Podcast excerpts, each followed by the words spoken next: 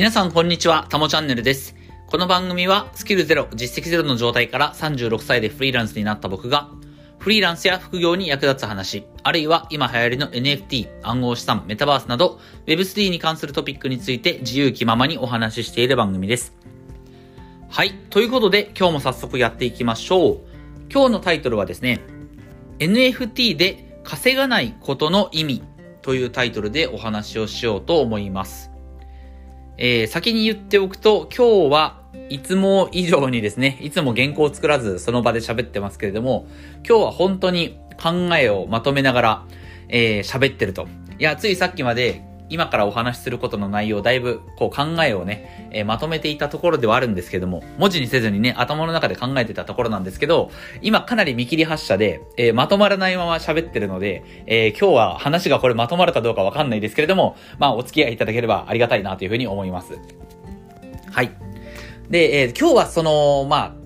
NFT のことにね、興味がある人のみな、全員に役に立つかどうかっていうと、そんな話では多分なくて、まあ非常に抽象度の高い、うん、なんだろう、今のこの NFT、日本、まあ少なくとも日本ですね。日本の NFT 界隈を取り巻く、うん、まあ今の状況ですよね。その状況をこう広く、まあちょっと高い目線で見たときに、まあ感じたことを喋ってるっていう、それだけなんですけれども、うん。まあ何が言いたいかっていうと、えー、NFT で儲かるとか、NFT でお金が稼げるとか、それって、別にね、NFT じゃなくてもいいなっていうふうにちょっと思ったんですよね。うん。つまり、NF、まあ、今、やっぱりね、最先端のテクノロジーなんで、今のうちに NFT を知っておきて、えー、NFT を購入したりとか、まあ、NFT に関する知識、あの、体験をた、こう、蓄積していくことで、仕事につながったりとかね。うん。NFT というものを直接販売してお金を得るだったりとか、えー、僕みたいに NFT に関するライターの仕事をしてお金を稼ぐという形で、お金につながる部分はもちろんあるんですよ。もちろんある。で、そういったことは積極的にやるべきだと思います。うん。いや、やっぱりなんだかんだね、その、新しい仕事のチャンスができるっていうことにおいては、この、新、新興産業、ここに足を踏み入れない理由はないと思ってるので、ね、お金稼ぎたいなとか、新しい仕事に挑戦したいなっていう人は、ぜひ NFT のことを勉強した方がいい。これは間違いない。間違いないんだけれども、NFT をやったら稼げるっていうのは、ちょっとずれてるのかなっていう気持ちもあるんですよね。うん。というのも、NF、今 NFT の世界で何がしかお金を稼いでる人の、そのお金を稼ぐっていう要素は、別に NFT じゃなくてもいいんですよ、おそらく。うん。まあ、例えば分かりやすく言うと僕なんですけど、僕は今 Web、NFT 専門 Web ライターとして仕事をしてますが、別に Web ライターの仕事自体は NFT を対象としなくてもできるわけですよね。うん、これたまたま昨日も話しましたけど、まあその、いわゆる初心者向け投資情報の発信、ね、積み立て NISA とかイデコとか、えー、そういった話、あの、あるいはまあ米国株とかね、えー、そういった話を、をしっかりこう記事としてまとめられるライターとして活動することもできますし、えー、美容関係のライターだったりとか、脱毛とか、脱毛とかね。うん。えー、あるいは昨日もこれ本当に同じことを言ってますけど、転職にの経験をいか、転職とかね、えー、そういった経験を活かして、えー、自分自身のそういった経験を活かして、えー、転職サイトとか、転職エージェントの紹介記事を書けますとか、まあそういったあ別のジャンルを選んで、えー、ライターとして活動することができます。えー、僕が以前話しましたけど、ウェブライターみたいなね、そういった働き方をハードとするならば、そこでどんなジャンルを対象とするか、これがソフトだっていう話をしたと思うんですけど、そのソフトの方は別に NFT とか Web3 を選ばなかったとしても、ウェブライターっていう仕事をしていけばお金は稼げるわけですよね。つまり、本質的には、今僕が収入を得ている、そのウェブライターとして収入を得ているのは、あくまでウェブライターの仕事をしているからであって、これは別に NFT の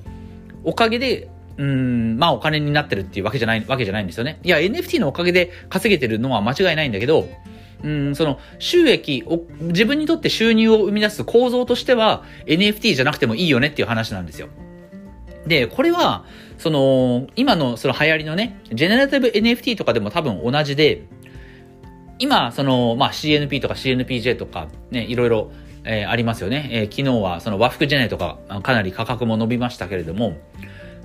これらのそのジェネラティブ NFT、まああるいは一点物の作品の NFT でも一緒なんですけど、これはあくまで稼ぐ手段というか、稼ぐフィールドとして NFT を使っているだけの話であって、うん、例えばまあジェネラティブの NFT とかなんですけど、ジェネラティブの NFT も、要は、えー、人、要はね、1万点とか2万点の大量の NFT 作品を、それを作って、えー、それをお客さんを集めて売るっていう。うん。このビジネスをして、え、あの、お金を稼いでるっていう、要は構造ですよね。ビジネスがお金を稼いでくれてるわけですよ。うん。クリエイターさんが作ってる一点物の作品であれば、自分が作品を作って、それに価格をつけて売るっていうことをしている。これはもちろん、えっと、今まではね、特にそのクリエイターさんが一点物の作品を作るっていうことにおいては、それは難しかったのは事実ですよね。自分の作品に価格をつけて売るっていうことが、え、なかなかできる構造はなかった。だからこそ、そのクライアントワークとかをやって、そのお客さんからまあ、お客さんと価格交渉して、その、定められたその成果物を収めるという形で収入を得るっていうね、方法が、まあ主たる稼ぎ方だったかもしれませんけれども、うん、まあもちろん人によっては自分の作品を作って、それに自分で価格をつけて売るっていうことも、えしてた人はいるはずなんですよね。うん。スケブとかいうプラットフォームがそうなのかなまあいくつかその自分の作品を販売するプラットフォームはね、あの、例えばイラストレーターさん、イラストレーターさんが使ってるプラットフォームとかは、今までも NFT 登場するまでもありましたけれども、NFT が登場したことによって、それがよりやりやすくなったりとか、まあ、あるいは、えー、転売時の手数料ですよね。ロイヤリティが入ってくるっていう、そういった仕組みがより、そのクリエイターさんにとって稼ぎやすくなったっていう、より良くなったっていう環境はあれども、別にその作品、自分の作品に価格をつけて売るっていうこと自体は、できたかできなかったかで言うと、えー、今までもできたわけですし、うん、やりにくかったかもしれないですけどね。うん。あるいは、えっ、と、ジェネラティブの NFT も、その短期間でファンを集めて、えー、商品を作って売るっていうことは、すごく実際の今までの経済、今までのビジネスでは難しかったかもしれないけれども、NFT だと、まあそれは結構簡単に、今は現在はね、まだ簡単に、比較的簡単に実現できる。ね、どんどんその参入者も増えてきて難しくなってはきているものの、おそらくリアルワールドでビジネスをね、あの、立ち上げて一発当てるみたいなことをするよりかは、多分 NFT やる方がまだ楽だと思うんですよ、今はね。うん。でも、これつまりどういうことかっていうと、クリエイターさんが一点物の作品を書いて、えー、お金、値段をつけて売る。あるいはジェネラティブのプロジェクトを立ち上げて、えー、そのお客さんを集めて、その NFT を販売する。そして、え、コミュニティを作る。これは別に NFT じゃなくてもできることっちゃできることなんですよ。うん。つまり何が言いたいかっていうと、NFT というのはあくまで技術であって、別にそこ、その NFT がお金を生み出してるわけでは、まあ本質的にはないっていうことなんですよね。今この NFT 界隈で、まあお金が生まれ、生み出されているのは、あくまでその上にビジネスを立ち上げている人がいるだけであって、うん。なので、この NFT が持っている、まあ NFT あるあるいはその基盤となっているブロックチェーン、ブロックチェーンが持っているような、その分散性とかスマートコントラクトとかね、そういったものが別にお金を生み出してるわけじゃないんですよ。うん。それを使ってビジネスをやっている人がいる。会社が、まあ組織がある。うん。そして誰もがそういったことをしやすくなっている。うん。これは間違いないんですけども、別に NFT 自体がお金を生み出してるわけじゃないし、だからこそ、その NFT というものを使って、お金を稼がずに行動する。何か活動するっていうこともこれは成り立つわけなんですよね。うん。ところが、現状、その NFT を使ってお金を稼がずに活動している人っていうのは、すごい少ないんじゃないかなと思います。うん。いや、僕はそういった事例を、今日もね、あの、インタビューをさあの、取材をさせていただいて、えー、すごく痛感したことがあるので、うん、今これを喋ってるんですけれども、やっぱりどうしてもお金がついて回りますよね。僕らが普段生きてる以上は、えー、自分が今やってる仕事もお金稼ぐためにやってるわけですし、お金っていうものはついて回ると。ただ、やっぱり今日のインタビューのでの話も聞いて思ったのは、NFT っていうのは本当に技術であり、Web3 っていうのは思想であり、ブロックチェーンも技術であると。別にこれらがお金を、これらが存在するだけでお金を生み出すことができるわけじゃなくて、あくまでそこでビジネスをすると。うん。ビジネスをするからお金がついて回るんだ。まあ、あるいは NFT を、その、アートとして作って、それを投資対象として見るから、投資としてお金が、まあ、発生するわけで、ビジネスか投資、このどっちかですよね。このどっちかの要素が NFT というものの上に乗っかることによってお金が生じている。稼ぐことができる。ただそれだけなのであって、NFT で稼がない活動をしてる人っていうのがやっぱりいるんですよね。うん。で、これは現実世界でいくと、例えば NPO とか NGO とか、あるいはまあボランティアとかもまあちょっと、まあここら辺整理できてないですけれども、そのお金を稼ぐっていうことを伴わないいろんな活動があります。うん。NPO とか NGO とかね。うん。これらって、稼ぐわけにいかないし、そもそも株式会社とかの形態だと、N、今 NPO とか NGO のね、団体が対象としてる活動は多分儲からないんですよね、やっぱり。うん。ビジネスを展開することができないから、株式会社という形態ではなくて NPO とか NGO という、その、か形で、形式で、その活動していると。うん。で、これは NFT、まあデジタルの世界でも一緒だと思うんですよ。デジタルの世界でも結局お客さんが集まってお金を払って商品を買いたいっていう人がいるフィールド、フィールドだったらば NFT で稼げるっていう話になるんだけれども、